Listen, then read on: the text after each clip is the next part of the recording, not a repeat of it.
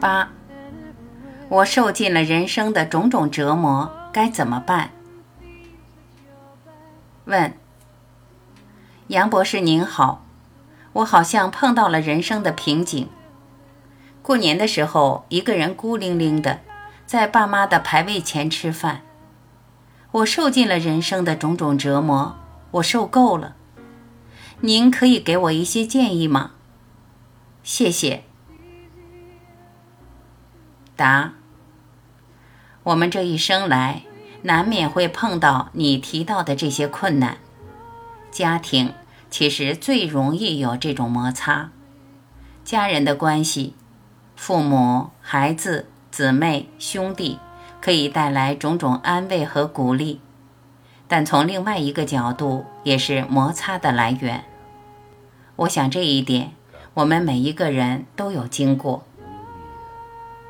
我这几本书所想讲的是，在这个世界，这些对立、这些摩擦是难免的，因为我们活在这个人间，本身是二元对立组合的，由一个分别、比较、相对的逻辑组合的。相对一定要有个摩擦，有个对立才可以建立，它本身是透过对立、摩擦才组合的。念头也是这样子。我过去常常讲，一个人假如气脉是通的，很舒畅，他没有念头，连一滴念头都没有。念头是因为有一个对立，不管是眼前东西和东西的对立，或观念和观念的对立，是这样组合的。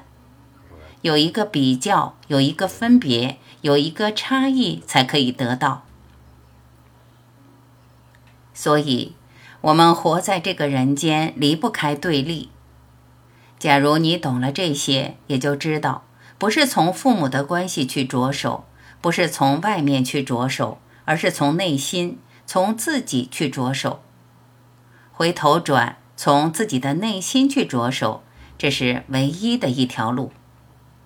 这是从古人大圣人到现在所提的，从人间走出来的一条路。我才会不断提醒你我，只要我们活在这个世界，认为这世界是真的，家庭是真的，工作是真的，周边的东西、大自然一切是真实不过的。只要我们这样认为，那么对你我一切都是注定的，没有什么东西叫做自由。在这种不自由的状况下，唯一一个称得上自由的选择。是我们不去反弹，对样样都不去反弹，对眼前任何事情，再好再不好，再喜欢再不喜欢，都不要去反弹，不要激烈的反应，反而把它当成真实。反过来，样样东西也可以来，也可以走，这样子。我们自然把瞬间包容起来，拥抱起来了，看它往哪里跑，也就是跟每一个瞬间说：“我过去因为昏迷，在无名的状态下不清楚，就被你骗了。现在我清清楚楚，再也不会被你骗了。这不是冷淡，好像眼前来什么都不去理他。”或是自己高高在上，连眼睛都不眨，不去回应，不是这个意思。刚刚好相反，一个人懂了这些，就活起来了，知道样样都是幻觉。但是在这幻觉的世界中，完全可以做一个最不费力的互动，而且该做什么，心会带着做，不用再去落在烦恼、头脑的境界。不要再去加一个念头去解释、分析，再做一个反弹，最多只是这样子。所以，一个人懂了这些，父母来讲了再不顺耳的话，心里不舒服，就知道不要去做个对立，在妥当的时间点，也自然知道站在父母的立场，当然出发点是为小孩子好。但他有他自己的制约，有他的习气。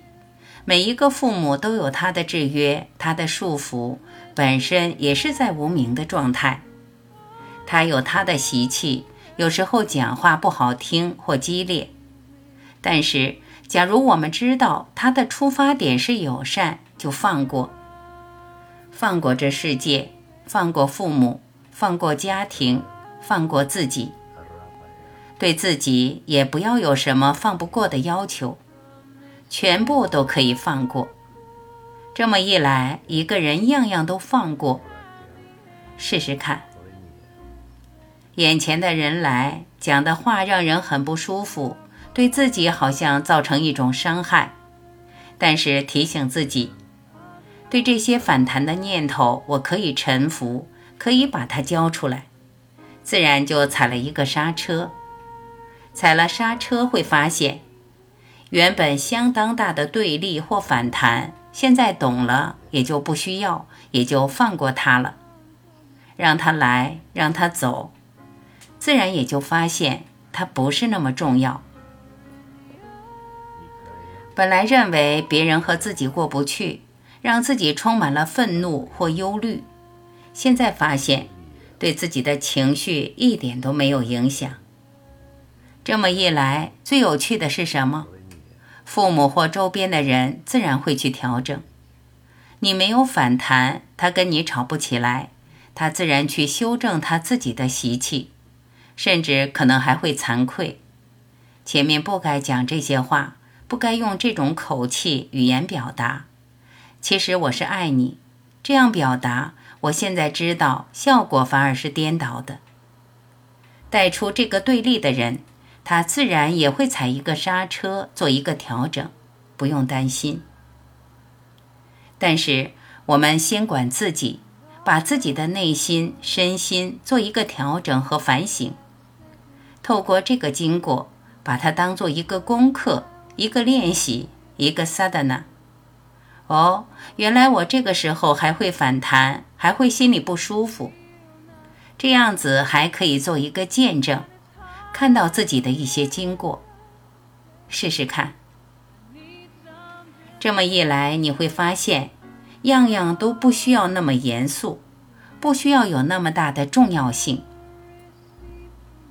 你从任何状况，不光是跟父母之间的摩擦或纠纷，跟任何人的纠纷都可以走出来，都可以踩个刹车。很有意思，都可以发现。这本身就是给自己带来最好的一堂功课，不用去管对方，不用去管别人，跟别人的关系自然会做个调整，而且都是友善、往好方向的调整。这些话我讲的时候完全不是理论，你试试看，看这些话有没有道理，拿自己做实验。最多是。如果我讲的不对，你可能再多受一次委屈，那又怎么样呢？对不对？但是我相信，只要你很诚恳、很谦虚，接受这些话，而且去试试看，我相信你会亲自验证，古人所讲的话绝对是正确的。你的生命就突然很好过，生命的品质也就改了。周边什么都没有改，自己内心改了，一切都改了，周边也跟着改了，命不用去管它，已经调整了。我很诚恳跟你分享，希望你拿自己的生命做个验证。